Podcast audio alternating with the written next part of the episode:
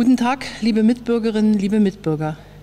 Ich bin froh, mich heute wieder aus dem Kanzleramt Ana, cuéntanos qué, qué es esto. Bueno, ese es el, el videomensaje, el podcast que hace todos los fines de semana, los sábados, la canciller Angela Merkel y evidentemente ahora el coronavirus es el centro de, de atención. ¿no? coronavirus bewegt Ana Carvajosa es la corresponsal del país en Alemania. Merkel se ha encontrado con esta crisis en la recta final de su último mandato. De momento el sistema sanitario alemán no está desbordado, incluso está atendiendo a enfermos de otros países y la cifra de fallecidos no llega por el momento a los 1.600. ¿Cómo está gestionando todo esto Merkel, Ana? esta crisis la ha forzado a, a, ponerse en primera línea política y de la gestión y ella es eh, científica física de profesión, está logrando transmitir mucha seguridad. Entonces es, es, una crisis que la ha vuelto a catapultar ¿no? políticamente. Es quizás la única líder europea que vivió la crisis anterior como canciller, la del 2008, 2007-2008, y ahora mismo esta. Entonces la respuesta de Alemania fue austeridad. ¿Ahora va a ser lo mismo? No, o por lo menos es lo que dicen en Berlín. ¿no? Hay una percepción de que esta crisis es distinta de la de 2008. Este lunes Merkel ha dicho que esta es la mayor prueba a la que se enfrenta la Unión Europea desde su fundación, no solo por la gravedad, sino también por la naturaleza de esta crisis. ¿no? Eh, se insiste mucho en que es una crisis simétrica, es decir, esto es como una catástrofe natural que afecta a todos los países eh, por igual. Eh, no depende de que hayas eh, tenido un presupuesto eh, muy aseado ni de tus virtudes fiscales. ¿no? Dentro de Alemania, aparte de lo que dicen los líderes políticos, la prensa, lo que tú pulsas en la gente, la sensación es que este es un momento crucial también que hay que empujar. Buena parte de la opinión pública y también de la clase política se ha dado cuenta de que, de que este es un momento diferente, ¿no? Se, se, se puede ver en la prensa. Este fin de semana, por ejemplo, el Spiegel eh, tenía un, un, editorial donde decía claramente que Alemania tiene que abandonar el, el rechazo a los eurobonos, ¿no? El, el Bild, el sensacionalista conservador y el más vendido en Alemania, eh, dedicaba su portada a, a pedir solidaridad con Italia.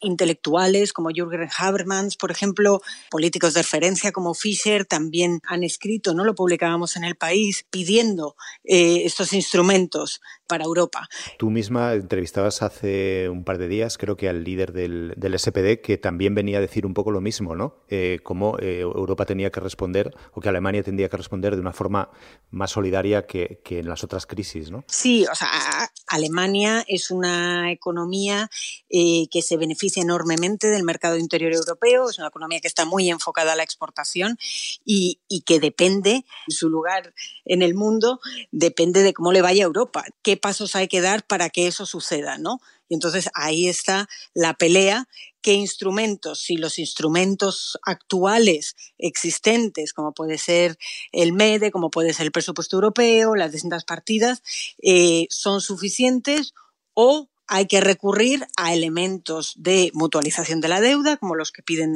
algunos países europeos, incluido España o Italia, eh, que para Alemania ha sido y hasta ahora es una línea roja. ¿Y por qué es esa línea tan roja en Alemania? En Alemania, o sea, esto no es nuevo, hay una aversión histórica a la deuda por razones evidentes. Bueno, hay una concepción de, responsabilidad, de que cada país debe responsabilizarse de sus deudas.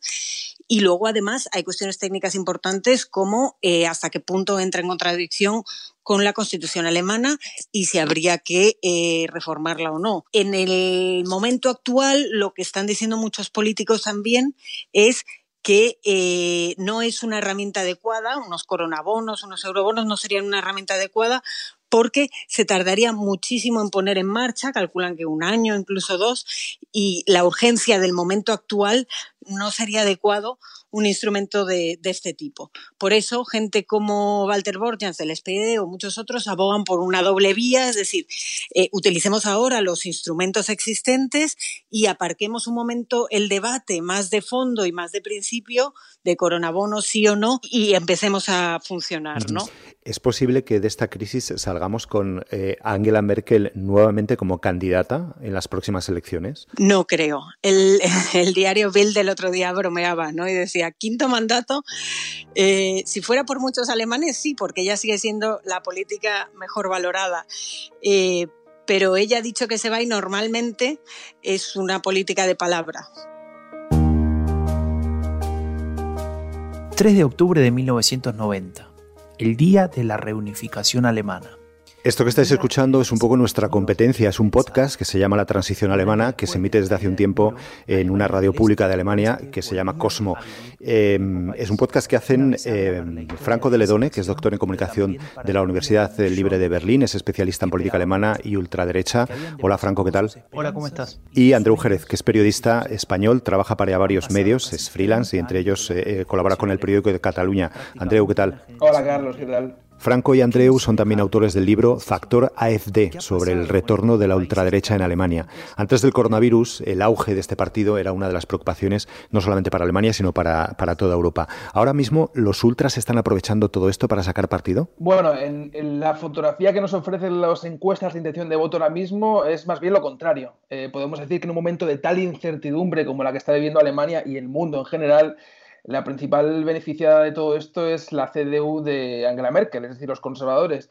Entiendo que en un momento de tanta incertidumbre, Merkel se presenta como la principal ancla o el principal ancla de seguridad, de certidumbre, y sí que es cierto que está repuntando un poco hacia arriba. Si Merkel lo gestiona bien, ¿Podría darse la paradoja de que esta crisis sirva como vacuna de los alemanes contra la ultraderecha? Desde mi punto de vista, la ultraderecha existe en Alemania y en otros, en otros lugares de, Europa y también del mundo, te diría, eh, porque otros partidos políticos le han dejado un espacio en el espectro político, es decir, han dejado respuestas sin responder a ciertos sectores de la población que se sienten abandonados por las ofertas políticas disponibles.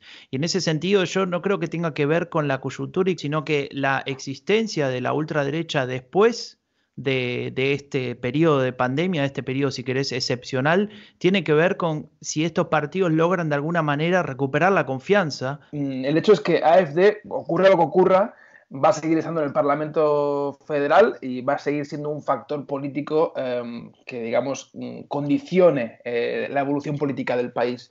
Actualmente van un poco a la baja, pero se mantienen todavía en un 10, 9, 11%, están en ese, en ese tono electoral.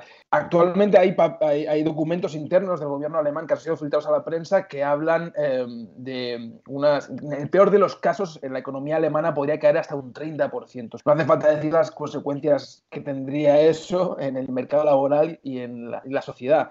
Serían... Eh, unas consecuencias durísimas y el documento que te estoy comentando ahora mismo incluso dice que las consecuencias políticas son impredecibles. Por lo tanto, en ese mm, peor de los casos, puede que no se dé, pero creo que AFD está en una condición eh, bastante favorable para poder eh, mm, sacar rédito electoral de eso. Hasta qué punto no sabemos, pero la existencia de AFD como factor distorsionador de la estabilidad política alemana hay que tenerlo en cuenta. Por lo que leéis, por lo que veis en las cadenas de televisión, por lo que escucháis, existe la teoría de que si las cifras de muertos y de infectados en el sur de Europa son las que son, es porque algo habrán hecho mal en esos países.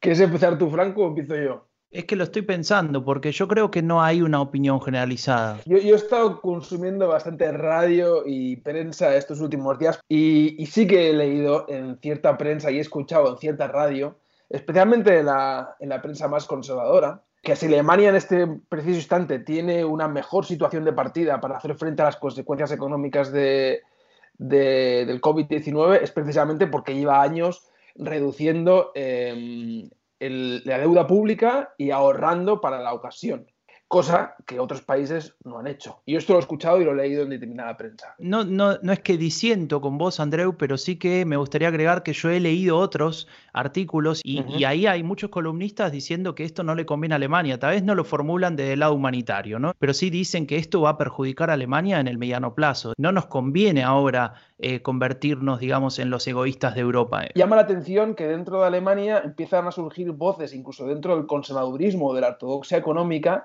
que empiezan a urgir a que el establishment empiece a, valorar o a tener en cuenta que los eurobonos comienzan a ser un instrumento casi ineludible, por lo menos en un, en, un en un tiempo limitado. La discusión se va a hacer cada vez más fuerte dentro de Alemania la presión sobre Merkel va a aumentar y en algún momento dado van a tener que, abordar abiertamente la discusión de si realmente hay una alternativa a los eurobonos o no.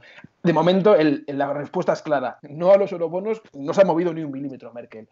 igual que dijo hace 10 años no a los eurobonos, dice hoy no a, a los coronabonos. Tal vez la, solución no esté por el lado de la confrontación, es decir, de los países del sur exigiendo solidaridad europea y los del norte negándola, ¿no? Y convertirlo en una situación de win-win, ¿no? Y digamos, de alguna forma redefinir tal vez eh, esas ayudas, esa solidaridad, que lleguen a una, a una solución conjunta y, se, se, vean beneficiados el conjunto de los países europeos y cada uno de los estados en particular. Y una pregunta que queda en el aire es si de alguna manera esta crisis del COVID-19 también va va a suponer un elemento que moldee la identidad nacional alemana. Bueno, pues os escucharemos en Cosmo Radio con la condición de que nos escuchéis eh, vosotros a nosotros en el país.